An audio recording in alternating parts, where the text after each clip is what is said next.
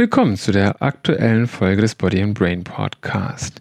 Schön, dass ihr eingeschaltet habt und eure Zeit mir widmen möchtet. Heute das Thema ist das perfekte Leben und zwar in der Folge der perfekte Podcast.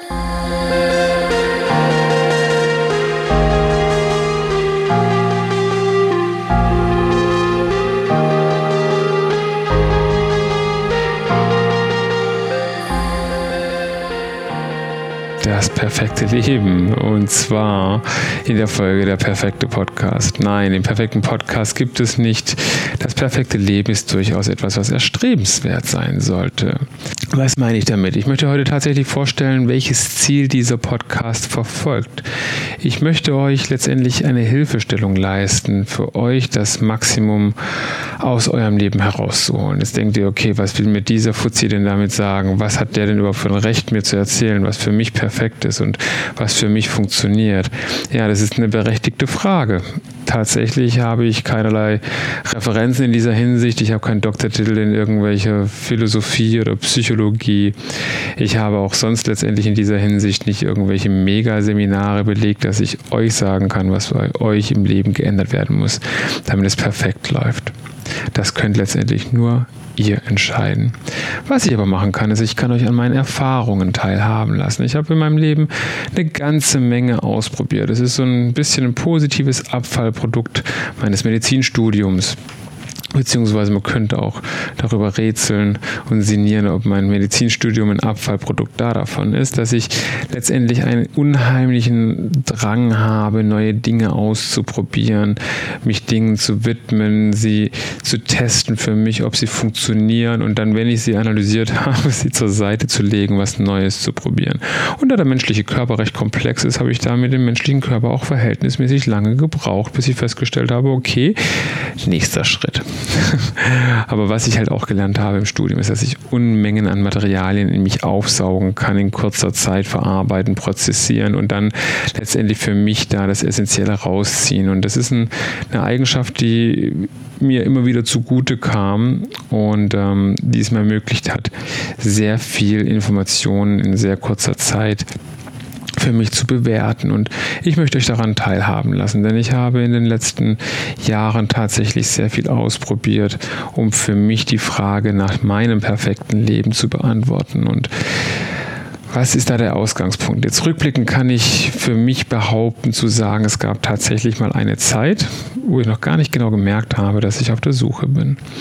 Und ich möchte schildern, welche Gefühle da in mir hochgekommen sind. Ich hatte eigentlich einen Traum gelebt, einen Traum von vielen Menschen und auch einen Traum von mir. Ich habe mein Studium erfolgreich abgeschlossen. Ich habe letztendlich ein Studium, das viele Menschen erstreben, mit vielen Wartesemestern ihres Lebens letztendlich damit bezahlen, mit Lebenszeit, indem sie darauf warten, Medizin studieren zu dürfen. Das habe ich hinter mich gebracht, dieses Studium, also hinter mich gebracht, das klingt jetzt negativ, aber es war es gar nicht. Es war schon anstrengend, aber es war auch auf jeden Fall sehr bereichernd, diese Dinge, die ich da gelernt habe. Im Anschluss dann meine etwas härteren Jahre zum Facharzt und habe dann schon gutes Geld verdient, das muss ich schon so sagen. So wie die meisten anderen Ärzte glücklicherweise auch. Und hatte letztendlich einen sicheren Job. Ich hatte eine gute Perspektive. Ich hatte einen geregelten Alltag, ich hatte schöne Hobbys, ich habe eine wundervolle Frau. All diese Dinge hatte ich. Ich hatte eine schöne Wohnung beziehungsweise später Haus mit einem tollen Auto. Wir haben Urlaube gemacht, wir hatten genug Einkommen. Und dann kam ich aber an einen Punkt, wo ich dennoch für mich festgestellt habe, all das, was ich hier habe, alles, was ich erreicht habe, irgendwie so richtig glücklich macht mich das nicht. Das sage ich jetzt. Damals war es eher so ein diffuses Bauchgefühl. Ja, irgendwie etwas, was, wenn man morgens aufgestanden ist, einen in der Magengegend irgendwie so ein bisschen gedrückt, ein bisschen gepiekst hat und man hat dann gemerkt, wenn man morgens in den Spiegel geschaut hat, so, ja, irgendwie ist der Tag heute so wie der gestern, so wie der vorgestern und eigentlich solltest du glücklich sein, denn alles, was man sich materiell so wünschen kann und was andere Menschen sich wünschen, das hast du. Aber so richtig erfüllend war das nicht. Zumindest für mich nicht in der Situation.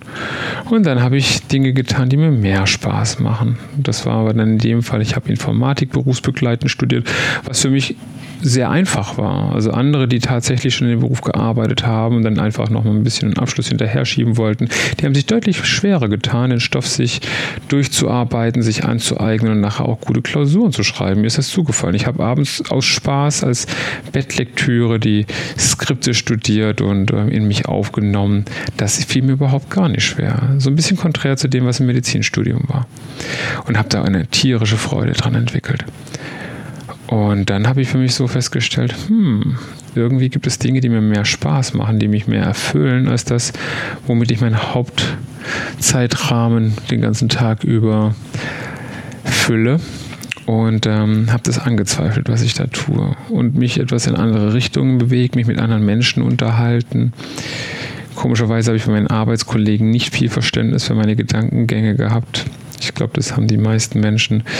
Hintergrund ist der, dass das Umfeld häufig Veränderungen nicht so gerne wahrnimmt, weil wenn sich die Menschen verändern, aus diesem Umfeld heraus entwickeln, dann wird ja dieses Umfeld in Frage gestellt. Und wenn man selbst Teil dieses Umfelds ist, müsste man sich ja selbst in Frage stellen. Und es ist viel bequemer, die anderen festzuhalten und zurückzuziehen und versuchen, den Status quo beizubehalten, weil da muss man sich selbst auch nicht verändern und man bekommt die Bestätigung, dass das, was man tut, auch richtig ist. Naja, für mich hat sich das nicht so hundertprozentig richtig angefühlt.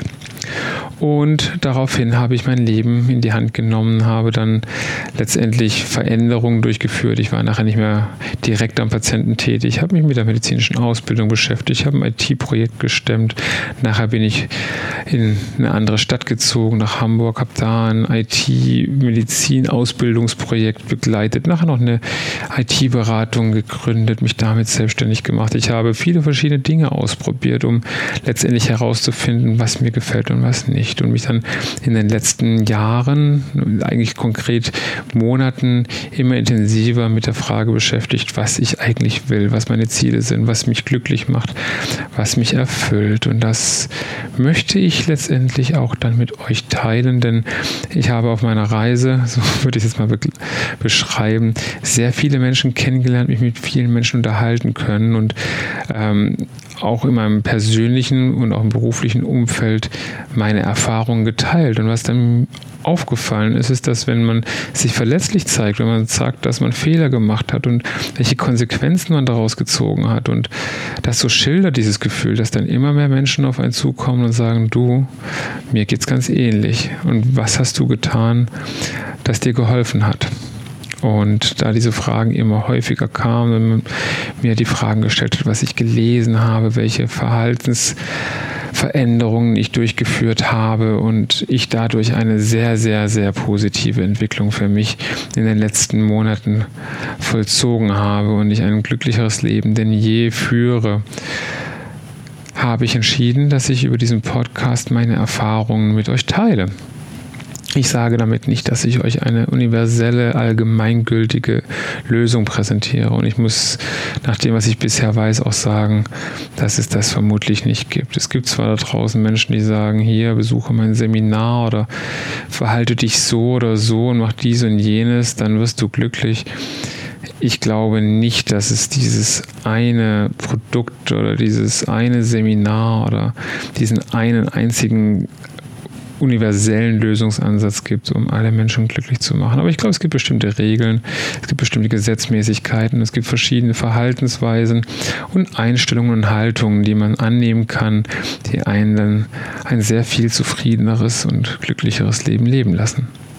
So, und diese Informationen, die würde ich euch in den kommenden Podcasts zukommen lassen. Und mich würde tierisch interessieren, an welchen Punkten eures Lebens ihr Herausforderungen habt, wo ihr sagt, hier und dort habe ich eine Hürde oder irgendeine Herausforderung, ich nenne es mal nicht Probleme, mit denen ihr tagtäglich zu tun habt, wo ihr euch Unterstützung erbitten würdet. Und ich würde mich tierisch freuen. Folgt auf diesen Seiten den Social Media Links, wenn ihr euch mit mir verknüpft und verbindet und mir mitteilt, wo ihr letztendlich gerne mal wissen wollt, was ich da so für mich gemacht habe.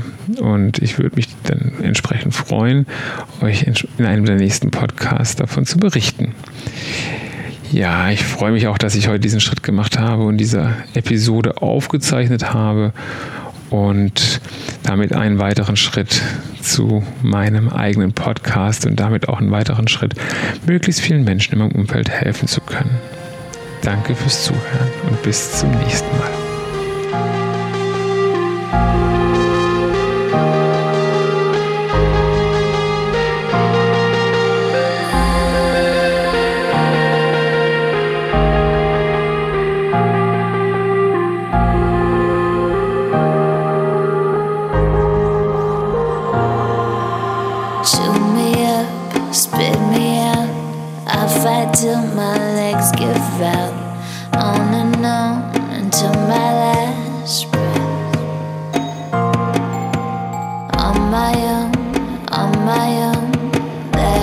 all I've ever known.